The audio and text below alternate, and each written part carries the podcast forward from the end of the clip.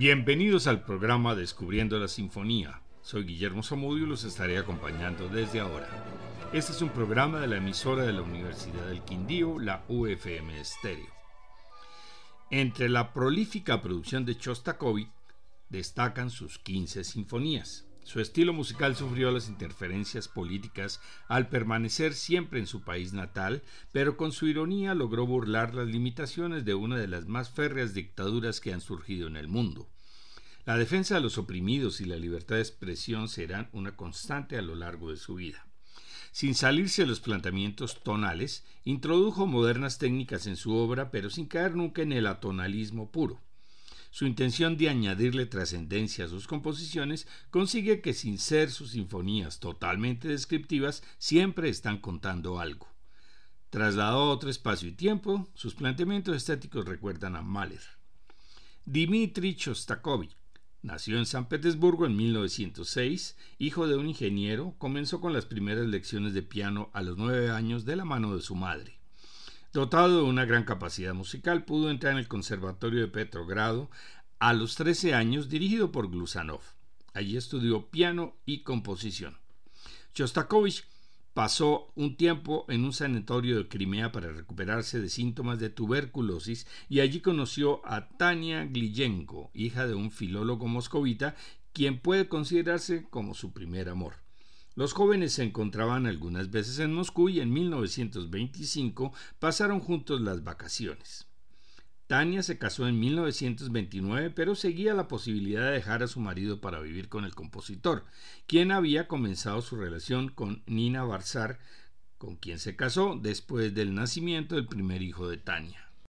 En enero de 1936, el dictador soviético Joseph Stalin asistió con toda su plana mayor al Teatro Bolshoi para la representación de la segunda ópera de Chostakovich, que se había estrenado con gran éxito al público y la crítica dos años antes. En contra de lo esperado, Stalin se mostró incómodo a lo largo de la representación y abandonó el teatro antes de que acabara el tercer acto, visiblemente molesto y sin dirigir a nadie la palabra. Dos días después, el periódico Pravda la publicación oficial del gobierno stalinista, publicó el tristemente célebre artículo Caos en vez de música, donde Chostakovich y su ópera eran atacados fuertemente. Lady Macbeth del distrito de Metzek fue retirada de inmediato de los escenarios. Los críticos se retractaron y el grueso de la comunidad soviética le dio la espalda al creador de una obra tan vulgar y depravada. Para Chostakovich, comenzó un oscuro y amargo calvario caracterizado por el miedo constante y un desgastante tira y afloje entre su actividad artística y la implacable vigilancia del Estado. El compositor amaba a su país pero despreciaba a su gobernante y tuvo que aprender a caminar cautelosamente sobre la cuerda floja haciendo concesiones para no perder su voz. La Sinfonía número 7 en Do mayor, opus 60, conocida como Leningrado, fue empezada en el mes de julio de 1941 y terminados sus tres primeros movimientos hacia finales de septiembre. Las autoridades le obligan a abandonar Leningrado junto con su familia, pero pasa por Moscú para reunirse con otros evacuados y después se dirige a Kubishev, donde terminó de componer la sinfonía. Su estreno en marzo de 1942, interpretada por la orquesta del Teatro Bolshoi, dirigida por Samuel Samosud, fue retransmitida por toda la Unión Soviética. Arturo Toscanini la dirigió en Nueva York en julio y Karl Eliasberg la dirigió el 9 de agosto de 1942 en la propia Leningrado, con solo 15 miembros de la antigua orquesta de la radio y completada por todos los músicos que había podido reunir. Potentes altavoces difundieron la obra por toda la ciudad y sobre las tropas alemanas que los asediaban. Por esta razón es la importancia que le dieron los soviéticos a esta obra. El primer movimiento, Alegreto, comienza con un amplio tema de carácter épico. Más adelante aparece el motivo conocido como tema de la invasión, que se repite en una serie de variaciones al estilo del bolero de Ravel. Reaparece el primer motivo a manera de marcha fúnebre y termina con un siniestro redoble de caja y un recuerdo del tema de la invasión. Escuchemos este primer movimiento, alrededor de 30 minutos, interpretado por la Orquesta Sinfónica de Chicago bajo la dirección del maestro Leonard Bernstein.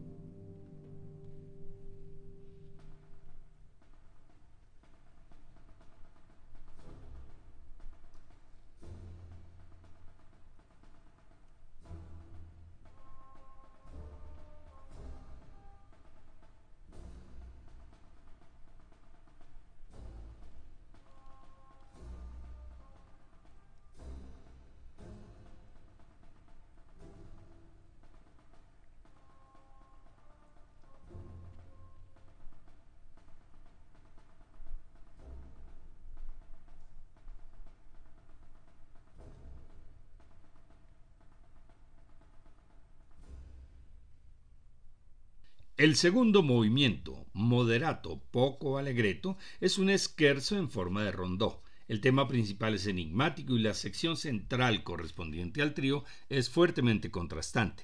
Sigue una fuerte sección rítmica que enfrenta la madera con el metal. Vuelve tranquilamente el primer tema y el segundo es interpretado por el clarinete bajo acompañado por las flautas y el arpa. El tercer movimiento, adagio, también tiene forma de rondó. Empieza con una frase recitativa de tipo coral. La orquesta suena como la imitación de un gran órgano. Continúa una danza lenta en las maderas y en la parte central el tema principal es acompañado por síncopas de la cuerda en un recuerdo de Mahler. El punto máximo culmina con gran violencia como una parodia cruel de los temas corales. Se retorna luego al material inicial, pero en una forma más noble, como si se hubiera purificado por los acontecimientos anteriores. La coda devuelve la fría atmósfera del comienzo. Estos comentarios son de Historia de la Sinfonía de Frances Serracanta. Escuchemos estos dos movimientos de la Sinfonía número 7 de Chostakovich.